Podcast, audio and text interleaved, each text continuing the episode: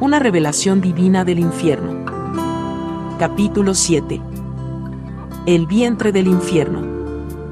La próxima noche Jesús y yo visitamos el infierno de nuevo.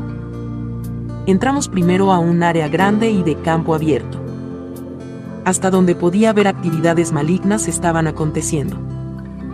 Un gran número de esas actividades estaban centralizadas a nuestro alrededor.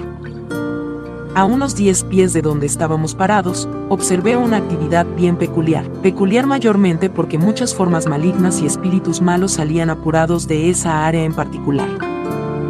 La escena era parecida a una película de horror. Hasta donde podía ver, había almas en tormento, y el diablo y sus ángeles se ocupaban en sus trabajos. La media oscuridad estaba traspasada por gritos de agonía y desesperación. Jesús dijo, Hija, Satanás es el engañador de las almas en la tierra y el atormentador de las almas en el infierno. Muchos de los poderes demoníacos vistos aquí, también, por tiempo, suben a la tierra para herir, afligir y engañar.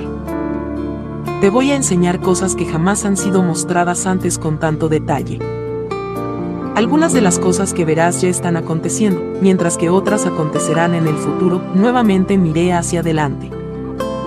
La tierra era de un color marrón claro brillante, sin vida y sin hierba o verdura. Todo, o estaba muerto o muriéndose. Algunos lugares eran fríos y húmedos, mientras que otros eran calientes y secos.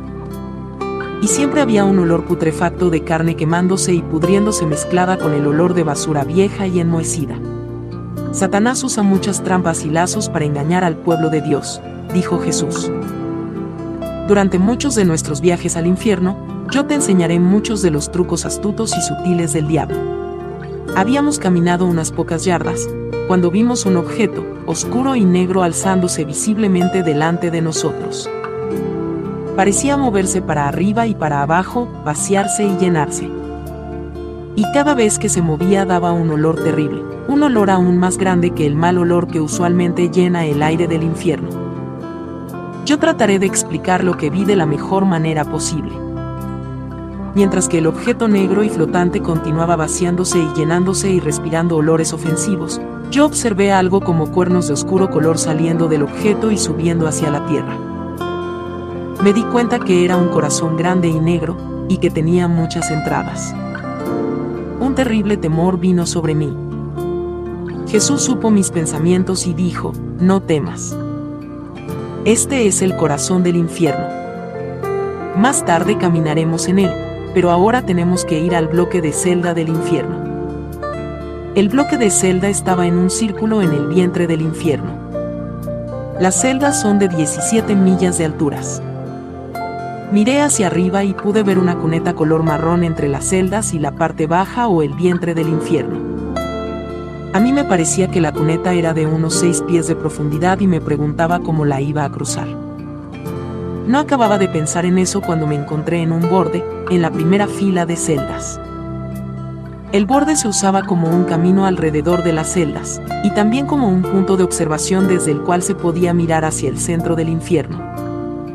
Jesús dijo, estas cosas son fieles y verdaderas la muerte y el infierno un día serán lanzados en el lago de fuego. Hasta entonces este es un lugar de espera del infierno. Estas celdas continuarán aquí, abarrotadas de almas pecaminosas, siendo atormentadas y sufriendo.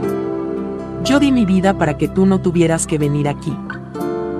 Yo sabía que estos horrores eran reales, pero la misericordia de mi Padre es igual de real.